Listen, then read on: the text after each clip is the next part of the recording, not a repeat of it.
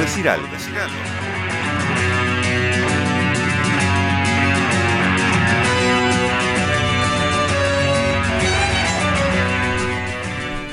¿Qué significa el fútbol en la sociedad uruguaya? Esta pregunta es la que busca responder un libro con ese título recientemente editado por Estuario Editora, surgido de un convenio entre la AUF y la Universidad de la República que tiene varios autores y que tuvo como coordinador del trabajo al doctor Felipe Arocena, sociólogo, ensayista, que se dedica a la sociología de la cultura y el desarrollo y que hoy nos visita aquí en vivo para conversar sobre este trabajo y para ver si podemos responder esta pregunta. Bienvenido Felipe, ¿cómo estás? Un gusto estar aquí, gracias por la invitación. Bueno, Felipe, ¿es tu primer trabajo sobre fútbol este? No, sobre deporte en general? Había, publicado un par de artículos antes eh, sobre, sobre fútbol.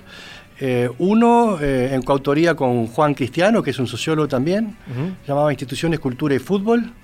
Y, otro salió en, inglés en un libro en, en Estados Unidos. Bien. Y ahora tuvieron el desafío de responder qué significa el fútbol en la sociedad uruguaya. Pavada de pregunta, ¿no? Es, muy atractiva esa pregunta, ¿no? Porque eh, hablamos tanto del fútbol, eh, de la importancia que tiene la sociedad uruguaya, de cómo nos marca como país, pero teníamos en realidad muy poca información que pudiera decir, bueno, sí, esto es así porque tenemos los datos y hemos hecho esta investigación que corrobora o no corrobora lo que, lo que pensábamos. Entonces, en muchas cosas que aparecen en el libro, uno las podía intuir, las podía presumir, pero no sabía cómo fundamentarlas y, el libro creo que ayuda a fundamentarlas. Después, naturalmente, aparecen otras cosas que nos sorprendieron y que aparecen como una gran, gran novedad, ¿no? También nos sorprendemos cuando hacemos una, una, investigación de este tipo. ¿Cuál es el, germen de este, de este libro? ¿Es un pedido de la AUF de investigar este tema? Sí, está buena esa pregunta. Eh, en el año 2016, eh, cuando el presidente de la AUF era Valdés, eh, da la casualidad que la AUF y la Facultad de Ciencias Sociales están al lado, están enfrente, una, frente a la otra. Entonces, primero nos contactaron para hacer un trabajo sobre, sobre violencia. Eh, les hicimos una propuesta, eh, les interesó, duplicaron la apuesta y nos pidieron un trabajo más comprensivo sobre el fútbol en la sociedad. Y, y le hicimos una nueva propuesta, la aceptaron y ahí arrancamos. Y y lo bueno que quisiera destacar es que esto comenzó con la administración anterior, después tuvimos el problema en la, AUF con la intervención y después tuvimos nuevas, autoridades, eh, con Alonso ahora como presidente. Y, lo bueno es que dos administraciones distintas, dos presidentes distintos, dos ejecutivos distintos, mantuvieron siguieron adelante con una iniciativa de la administración anterior, cosa que en Uruguay hay que destacarlo, hay que destacarlo porque normalmente lo que ocurre muchas veces es que cuando hay cambio de autoridades en una institución, lo que hizo la previa queda encajonado y, se ve como, como algo que no hay que, eh, prolongar o que mantener, a pesar de que podía ser bueno. ¿no? ¿Y por qué crees que es ahora que la AUF se pregunta eh, en torno al fútbol? Bueno, no sabría decirles, eh, puede haber inquietudes personales eh, de, quienes estaban al frente de la AUF en aquel momento. Eh, repito, venía con una preocupación inicial por la violencia, que era lo que más les estaba preocupando, pero cuando les dimos algunas ideas que podíamos avanzar un poco más allá de la violencia, se ve que les sedujo la propuesta que les hicimos y entonces dieron para adelante. ¿Cuán representativo de una sociedad puede ser el fútbol? Eh, siendo que es un, ambiente mayoritariamente masculino, ¿no? De, pique estamos como excluyendo a casi la mitad de, la sociedad, pero por eso te pregunto, ¿cuán representativo puede ser el fútbol de, una sociedad? Bueno, si yo te digo Nueva Zelanda, ¿qué pensás? En rugby. Bueno, y yo digo Uruguay en el mundo y la gente piensa en fútbol. Claro. Así que es muy representativo, a pesar, a pesar de lo que acabas de marcar, de que... Eh, durante muchísimo tiempo y todavía en el momento actual, las mujeres no se habían acercado. Pero estamos ante un cambio muy, muy veloz, muy, muy significativo, en donde las mujeres se están acercando muchísimo a practicar el fútbol. De hecho, esto para mí fue una de las novedades. No sabía la magnitud del desarrollo del fútbol femenino eh, en, los distintos niveles del fútbol amateur, por supuesto, ¿no? Pero la cantidad de canchas de fútbol 5 que alquilan las mujeres para jugar, la cantidad de mujeres en la universidad que practican fútbol, es, impresionante, es, un, es un crecimiento exponencial de acercamiento de las mujeres a practicar fútbol. Claro, porque una de las cosas que hace el estudio, que me parece que es lo más interesante y que nos puedes contar quizás cómo lo armaron, es ponerle números a esto, ¿no? El número de, bueno, el fútbol se juega mucho en Uruguay, pero cuánto se juega, cómo se juega, dónde se juega, cuánta plata se mueve. Eh, ¿Fue complicado esa construcción de esos números? Bueno, es una, investigación que nos llevó casi un año. Eh, utilizamos eh, tres estrategias para, intentar llegar a respondernos estas preguntas. La primera fue una encuesta nacional de mil casos a personas mayores de 15 años en, todo el país. La segunda fue una serie de, lo llaman grupos motivacionales, donde eh, seleccionamos a distintas personas para que vengan a discutir sobre unas preguntas, una pauta que nosotros les ponemos. Y esos cuatro grupos estuvieron compuestos por personas eh, heterogéneas. Un grupo era de eh, hinchas fanáticos de, barra, ¿no? Otro grupo era de personas que iban al fútbol, a, espectáculos deportivos regularmente, por lo menos una vez al año o varias veces al año otro grupo que estaba un poco más alejado, que le gustaba el fútbol, pero casi no iba a ver, a ver espectáculos, lo veía por televisión. Y un cuarto grupo de gente con directamente alejado del fútbol. Justamente para tener bastante representatividad de opiniones en relación a qué significa el fútbol en la sociedad uruguaya. Y además, una tercera estrategia, hicimos entrevistas en formatos calificados a jugadores de fútbol, a dirigentes, a representantes de futbolistas, a periodistas, y con todo ese paquete eh, intentamos eh, eh, armar el libro. tú preguntabas si había sido complicado. Em, bueno, es, es difícil ante una masa de información tan grande como la que generamos, sobre todo seleccionar qué es lo más significativo, qué es lo más importante y dejar de lado lo que eh, no, debería eh, interrumpir la rápida lectura del, libro. Intentamos que sea un libro breve, para lectura de todo el mundo, sin jerga académica, de fácil comprensión. Y creo que eso también eh, lo logramos. En relación a, la, a la, parte económica, fue bastante sencillo porque la AUF tiene registros contables y, los registros contables de Peñarol Nacional, que fueron los que más utilizamos, también estuvieron disponibles y además por, ley son, son, son transparentes, están, tan publicados, tiene que llevar una contabilidad muy detallada y muy prolija y nos abrieron las puertas. Bien, vos decías al principio que hay cosas que se podían intuir y cosas que lo sorprendieron. ¿Cuáles son esas cosas que capaz más te llamaron la atención o que menos podías prever antes de hacer la investigación? Una de las cosas que a mí más, me sorprendió, ya la mencioné, fue la del, la del fútbol femenino. Eh, una segunda cosa que a mí me sorprendió, eh, realmente no tenía la magnitud de, lo, de, cuánta gente practica fútbol en Uruguay en los distintos niveles, desde el bello fútbol hasta el profesional. Nunca imaginé que iban a haber 160.000 uruguayos y uruguayas que practican fútbol regularmente eh, todas las semanas tampoco es un 5% de la población, es un montón. Es un montón, es un montón. En, la, en, la, en OFI, en, el fútbol interior, hay 100.000 100.000 personas registradas, 100.000 personas este, federadas. En el Bello Fútbol hay casi 50.000. En la Liga Universitaria hay 10.000. En la OFA hay otros 10.000.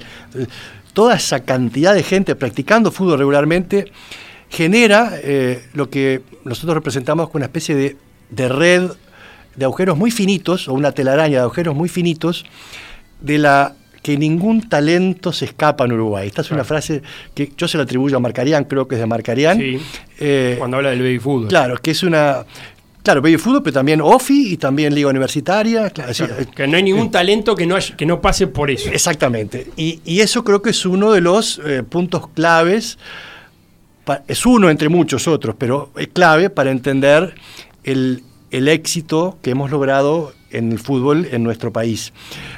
Brasil puede tener seguramente 10 veces más cantidad de talentos que Uruguay, pero la red no es tan fina y la mayoría de esos talentos probablemente se escapan, no se hacen visibles, ¿no? Y terminan, eh, digamos, eh, diluyéndose en el tiempo, Entonces, eso para mí, eso a mí me sorprendió mucho.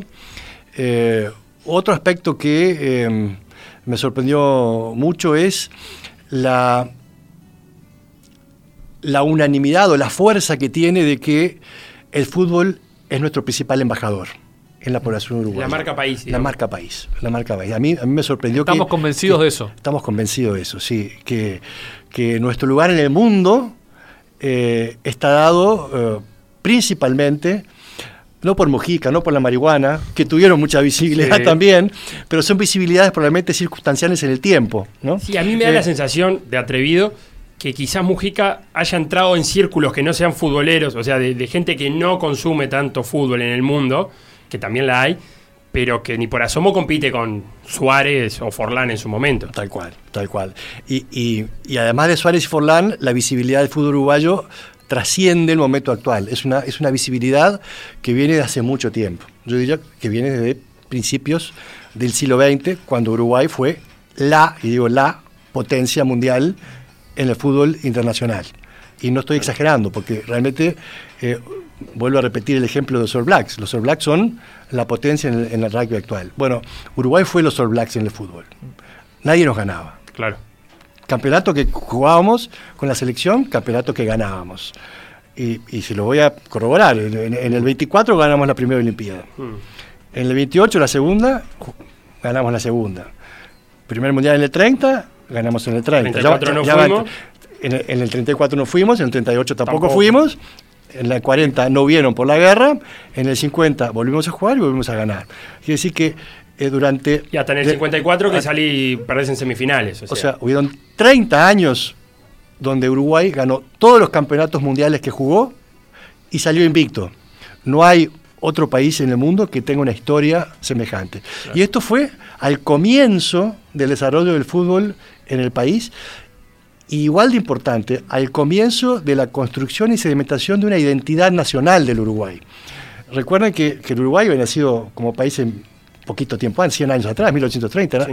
Al principio del siglo XX éramos un país muy, muy joven, con una identidad en construcción. Y yo diría que entre las tres cosas que más nos marcaron para pensarnos como país fue Artigas, que se construye ahí, en el centenario, en el 1930, fue el vallismo y fue el fútbol. Yo creo ¿Y, y en ese momento nos dábamos cuenta que el fútbol lo estaba construyendo o nos dimos cuenta después? Yo creo que no nos dábamos cuenta, como, como suele pasar en, en- en- en el- en los presentes, uno no sabe exactamente eh, cómo va a decantar ese presente. ¿no? Eh, yo creo que nos fuimos dando tiemp- eh, cuenta con, con el tiempo, a medida que, que avanzó el tiempo. Y quizá con la ausencia de, de victorias, cuando después vino, ¿no? De 60 a los 70, en materia de selección más que nada. Sí, Capaz que ahí empezamos a, Sí. con un pasado glorioso. Sí.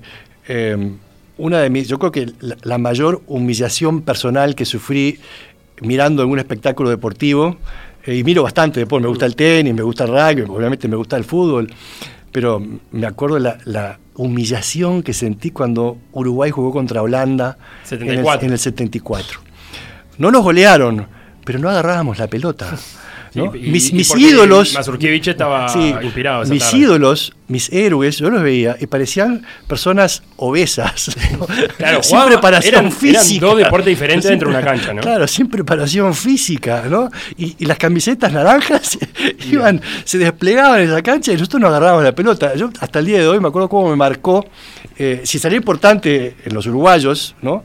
El fútbol que yo particularmente todavía me acuerdo como, como uno de mis grandes traumas, esa humillación. Bueno, eh, eh, Arias, el actual entrenador de Wander, te lo cuento también. Él tiene una teoría de que eh, ese, ese partido del 74 lo decodificamos mal, como los futboleros y el uruguayo. Que lo que nos estaba faltando era correr, era ser fuerte. Y no nos dimos cuenta que en realidad lo que había cambiado era la manera de jugar al fútbol. Y ahí fue que nos quedamos un largo tiempo sin entender que había que cambiar la manera de jugar y empezamos con las pretemporadas eternas sin tocar pelota, mientras que el deporte estaba cambiando y nosotros entendiendo otra cosa. Tal cual. Después en el mundial siguiente, yo me acuerdo que me marcó mucho el partido contra Dinamarca, que ahí nos golearon. Sí. Pero la humillación para mí más importante fue esa. Porque, ¿Por qué? Porque se, se- se cayó un ídolo, ¿no? Se- que, era, para mí, el fútbol de Uruguay se cayó. En ese partido se derrumbó. Aparte había grandes nombres en esa selección Claro. uruguaya. Y en relación a eso que vos mencionabas, que jugaban otra cosa los holandeses, ¿no? Cambió la manera de, de jugarse el fútbol ahí en ese momento, el fútbol total, ¿no? La naranja mecánica. Pero Uruguay lo hizo. Claro. Uruguay fue el Holanda del 74 en las Olimpiadas del, del 24 y del 28. De hecho, Mazzucchelli lo trata mucho en su libro. Y si uno lee las crónicas sobre la participación uruguaya en, los- en los- en las- en las Olimpiadas, precisamente se referían a eso. Claro, Juegan a otra cosa, juegan tienen un dribbling corto, hacen gambetas, pases cortos. Porque antes el fútbol se jugaba de otra manera, se jugaba, tiraban la pelota y todos corrían atrás de la pelota. Y Uruguay inventó eso de el pase corto, ¿no? Cortita ahí al pie, la gambeta, el dribbling, y deslumbramos cuando eh, presentamos esa nueva manera de jugar. Que después quedó anquilosada, por supuesto. Todo esto que escribí, Felipe, de la hiperpenetración del fútbol en la sociedad, que es una seña identitaria, nos define como integrante de una sociedad. O sea, ¿el uruguayo es de determinada manera debido a toda la tradición futbolera? Bueno, eh, nos influyen como nos percibimos, por supuesto que nos influye cómo nos, percibimos. Eh, ahora, eh, si, si, si, esa especie de perfil bajo que tiene el uruguayo, ¿no? Como que nos ven, nos ven en, el extranjero. No sé si les llegó una noticia, una representación de Uruguay ahora que Sudamérica está muy convulsionada, ¿no? Chile está en, en, en, protesta, Ecuador, Ecuador, Venezuela. Entonces, salvo, dice esta, este me llegó por las redes, salvo la granja de hippies que es la banda oriental. Un tuit en inglés. bueno, en portugués, perdón, un tuit en portugués. Sí. Bueno, eh, yo no sé cuánto eh, define nuestra, nuestra cultura como personas el fútbol pero, pero cuando nos pensamos como país, sin duda, ¿no? Y, también, eh, bueno, esto está, mucho también en el, libro, ¿no? Pero eh, la infancia está absolutamente, sobre todo de los varones, ahora empieza a estar la de las mujeres, pero la infancia, eso que marca para el resto de la vida, está muy, muy ligada a la, práctica del fútbol. Entonces es una pregunta difícil la que tú me haces. Eh, sí, pero no sé exactamente cómo. Eso no, no, no, no es, muy difícil de, medir eso. Uno de los números que tira el, informe es que el 7% de la población es socia de un club. Y te quería preguntar si ese es un número chico en comparación, si tienen idea ese chico, y por qué, a pesar de que somos una sociedad muy futbolizada, eh, cuesta ver gente en las canchas. Eh, en, una cantidad más o menos digna, te diría, como para, un espectáculo televisivo. La verdad que no tengo cifras comparativas de cuántos socios hay en, Argentina. Probablemente debe haber un porcentaje también similar, eh, o no, creo que menor. Eh, em, em, con respecto a la participación de, espectadores, esto también a mí me sorprendió, porque tenemos a pensar de que va menos gente al fútbol. Y lo que vemos nosotros siguiendo la cantidad de entradas vendidas en los últimos 20 años es que no, es que no hay menos entradas vendidas. Por lo tanto, la cantidad de espectadores se mantiene más o menos constante. Dicho de otra manera, la violencia no alejó público de los espectáculos de fútbol. Puede ser que haya cambiado el perfil del público que va, pero en cuanto a espectadores se mantiene más o menos sea un problema constante. De, distribución, o sea, hay, pocos que venden mucho y muchos que venden muy poco. Claro, hay, momentos en que eh, disminuye eh, la cantidad de espectadores y eso está muy eh, depende mucho de cada campeonato. Naturalmente que los, países, los partidos, perdón, los clubes grandes son los que más público llevan. Pero a veces en un campeonato, eh, uno de los clubes grandes está, no, tiene chance de ser campeón. Entonces no hay rivalidad y entonces el hincha pierde interés en ir a ver a su cuadro. ¿No? Ahora, cuando hay rivalidad y cualquiera de los dos puede tener posibilidades de ser campeón, eso genera mucho más expectativa y la gente va más en ese campeonato en particular. Es depende mucho de cada campeonato en sí y sobre todo de las posibilidades de los dos grandes de poder ganar, de tener una rivalidad para ganar ese, campeonato. Eh, entonces no, ha, habido menos espectadores a pesar de las fluctuaciones. Y, otra cosa que a mí también me sorprendió, que probablemente eh, sorprenda también a, los escuchas, eh, es que, bueno, la percepción es que la violencia aumentó en el fútbol uruguayo. ¿no? Esa es la percepción. Esa es la percepción. Y efectivamente, eh, mucha gente, el 70% piensa que la violencia aumentó. Y que es algo de este momento.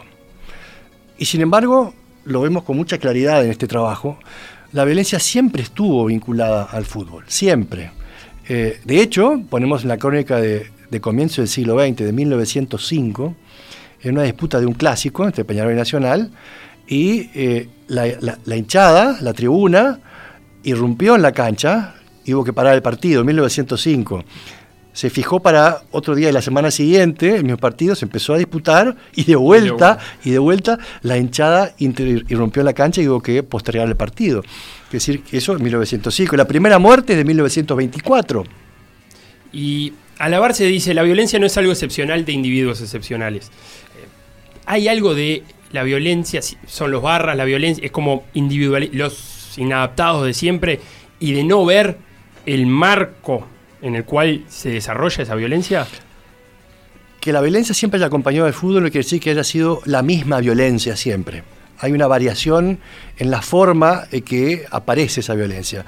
Esta violencia más histórica es, mucho más, ha sido, fue mucho más espontánea, mucho, mucho más una consecuencia de, eh, de alguna enojo, rabia, del momento, del espectáculo.